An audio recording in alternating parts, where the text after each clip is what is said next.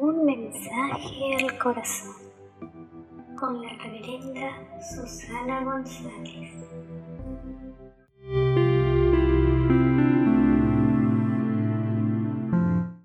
Muy buenos días, buenas tardes y buenas noches a todos nuestros hermanos de nuestra Iglesia Anglicana e Histórica del Perú. Bienvenidos sean a la lectura del día. Hoy vamos a hablar sobre el libro de Eclesiástico, capítulo 48, versículos del 1 al 15. Luego apareció como un fuego el profeta Elías, cuyas palabras quemaban como una antorcha. Hizo que cayera sobre ellos el hambre. Su amor lleno de celo los redujo casi a la nada. Una palabra del Señor y el cielo retenía la lluvia. Tres veces además dejó caer el rayo. Oh Elías, tus milagros construyeron tu gloria. ¿Quién podría vanagloriarse de ser como tú? A una sola palabra del Altísimo hiciste que un muerto se levantara, arrancándolo del mundo de los muertos de la morada de abajo. Por ti los reyes se fueron a la ruina, y los hombres importantes no se levantaron más de su cama. Tú escuchaste en el monte Sinaí una sentencia, y conociste en el Joreb el castigo decretado por Dios.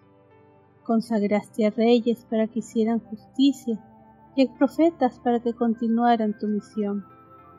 Después fuiste arrebatado en un torbellino de fuego, en un carro con caballos de fuego.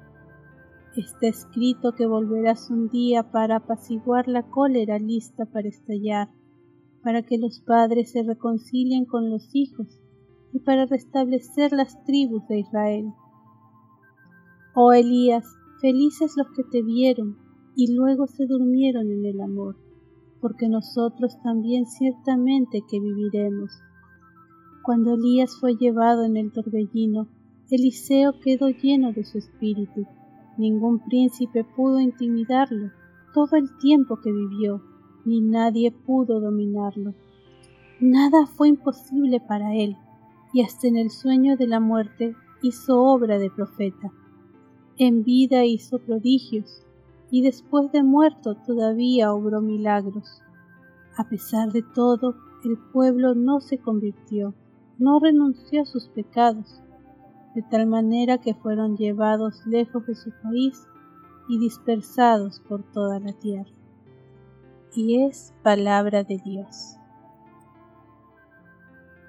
Y así, hermanos, podemos ver que al concluir el ciclo de Elías y escuchando al Sirácida o eclesiástico, podemos ver que muestra su admiración por Elías, un gran personaje de la Biblia, que si bien no escribió ningún libro, fue muy recio como profeta y siempre entraba en acción.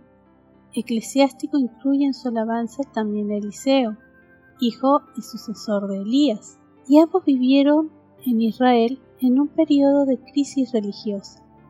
El Sirácida o eclesiástico escribe en el siglo IV a.C.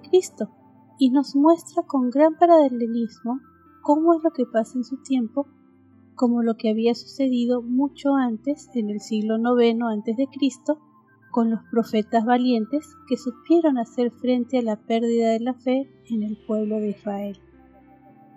Eclesiástico destaca el temperamento de Elías y su lucha contra la idolatría, su estilo fogoso de estar delante del Señor, avanzando como un fuego abrasador en torno a los enemigos, a aquellos que adoraban estatuas y que ponían su orgullo en los ídolos. Y nos hacemos unas cuantas preguntas ahora. En estos tiempos, ¿podría hacer alguien un retrato de nuestra vida en términos parecidos a los que leemos en Eclesiásticos sobre Elías y Eliseo? Somos profetas de Cristo y defendemos sus intereses para evitar que se pierda la fe y para no caer en las idolatrías de nuestro tiempo?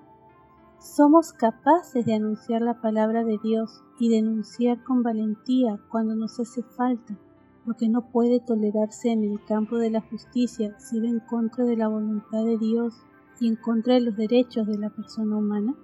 Nosotros deberíamos ser como Elías y como Eliseo, fuertes y decididos para defender la palabra de Dios y aprender de su fidelidad y de la valentía en su actuación profética. Elías, como padre e inspirador de la espiritualidad, se aprecia tanto en él su aspecto contemplativo, en su marcha por el desierto y su encuentro con Dios en el monte Joreb, también como su actuación decidida en defensa de Dios y de los derechos de todas las personas.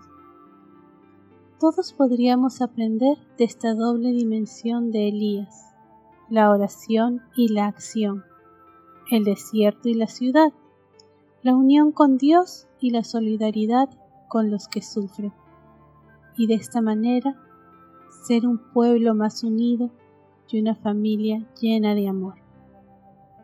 Que Dios los bendiga a todos. Muchas gracias.